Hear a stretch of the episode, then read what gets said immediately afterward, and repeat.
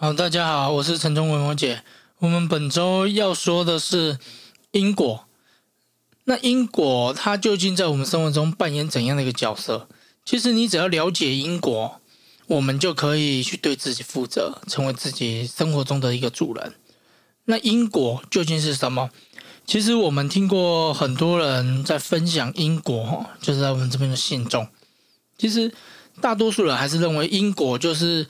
啊，轮回啊，超生啊！你现在这个善有善报，要不然就是来生哦，你会投胎到这些三恶去去，就是一些畜生道啊这些。可是因果哈，它不仅仅是对于来生，我们先说今生嘛，因为我们现在就是在这个辈子，那这辈子这个因果对我们来说，它意义是什么？其实因果就是生活中的秩序，就是。我们人事物的一种稳定的规律，为什么我们说因果它其实是一种秩序、一种规律呢？因为哈，我们先说一下一几个最常见的例子，像我们有时候会出去玩嘛，比如说像春节连假啊，我们出去玩，然后我们就想说，哎，可能会塞车哦，因为今天因为可能连续放个七八天。星期五就放假了，那还是我们干脆礼拜三、礼拜四我们就提早出发，那我们就是晚一天回来，还是我们干脆就提早一天收假前一天我们赶快回来，这样子我们可以避开廉价的这个堵车嘛？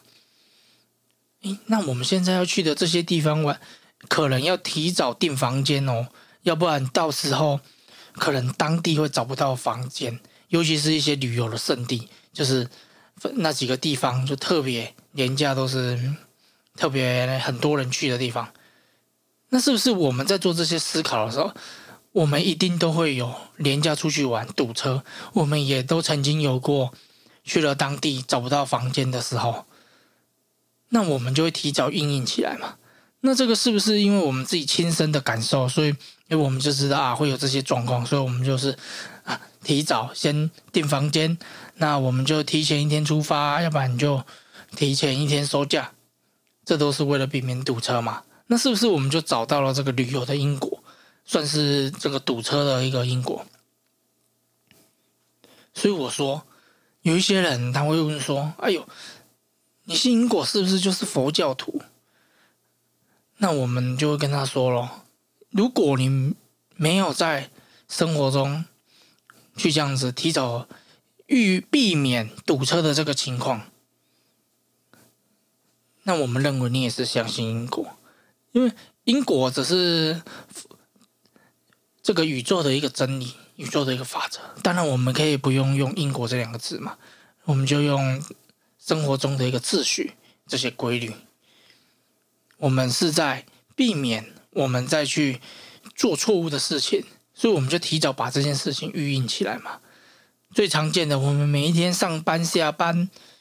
这些路是不是我们就会避免一些特别堵塞的路？还是说啊，我们已经知道哪一天这条路这个路口它要施工，要做马路，还是要干嘛？那我们就会避开这条路嘛，我们就去绕路嘛，那避免上班迟到嘛。其实哈，你注意看，每一个人在生活中其实都是为了避免。不好的因果出现，上下班并不好的因果就是啊，上班迟到嘛，被扣薪水嘛。那平常的时候，我们就知道这个因果。那为什么我们没办法去相信因果呢？其实哈，相信因果，我们个人觉得最困难的一点是在于说，你能不能找到你之后的那个方向？你能不能找到未来的那个症结点？就像我们说的嘛，你怎么知道三天后？星期三那个最重要的路口，他在做马路。你去到现场，你发现根本过不去。接下来你要绕路十分钟，不要说十分钟，绕路五分钟，你就可能迟到了。因为每一个人在上班时间都是抓的刚刚好嘛，每个人都是时间管理大师嘛，尤其是在上班的这段时间，都是睡到最后一刻才会出门。所以你看。我们要怎么样去找到我们生活中做的各种大大小小的事情，它在未来出现的那个症结点？你只有找到未来出现那个症结点，我们才会去有办法去避开这件事情。你只有办法避开这件事情，那么你就是在对自己的生活负责，才不会很多人哦都是事情发生了才在那边哭天喊地啊，然后才在那边说一些有的没有的啊啊，反正啊千错万错都不是我的错啦，都是命运呐。但是你要知道，命运的主人就是因果，只要你了解了因果，你就可以鞭打命运这个奴隶。所以说，我们觉得。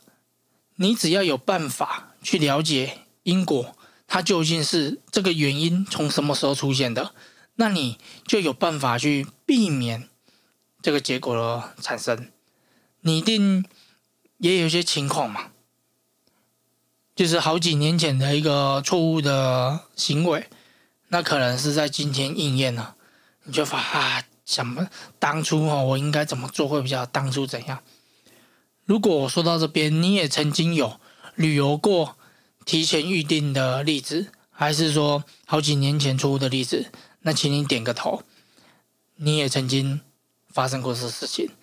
那如果你之后就开始避免了同样的错误，你有开始去做一些预防性的措施，那你也在点个头。因为你也是认同因果的存在，你也是在建立你自己生活中的秩序。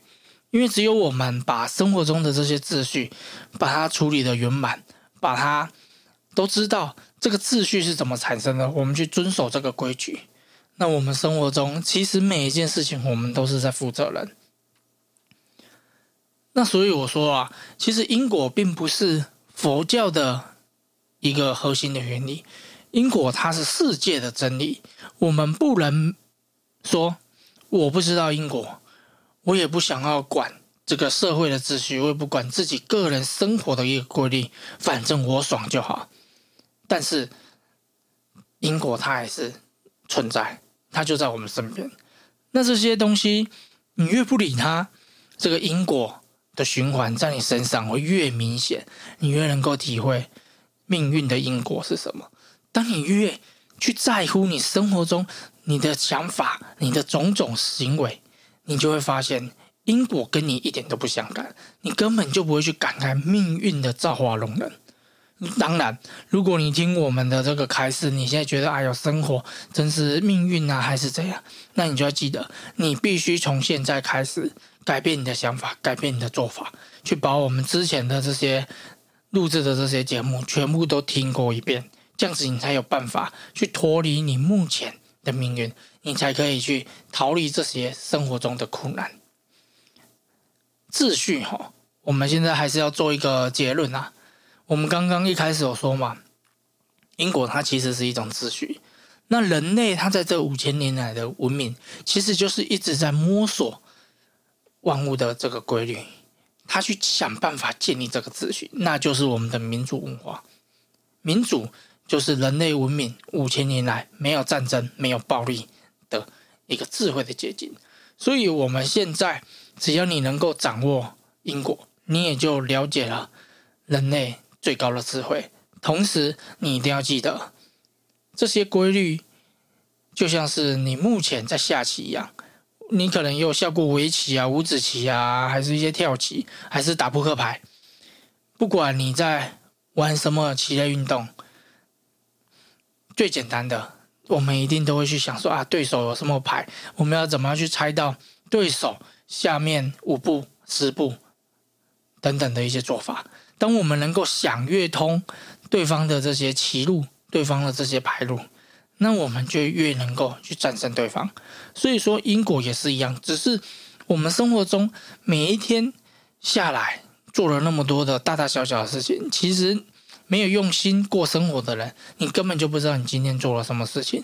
但是你只要用心过生活，把自己的生活变得更精致，时时体会我们每天的思想的这些变化，那你就有办法去稍微找到你在你身上这些因果编织出来的蜘蛛网，它究竟是怎么样去蔓延。那我们知道之后，我们就像是上下班一样，我们就可以提前道路，提前走过这些。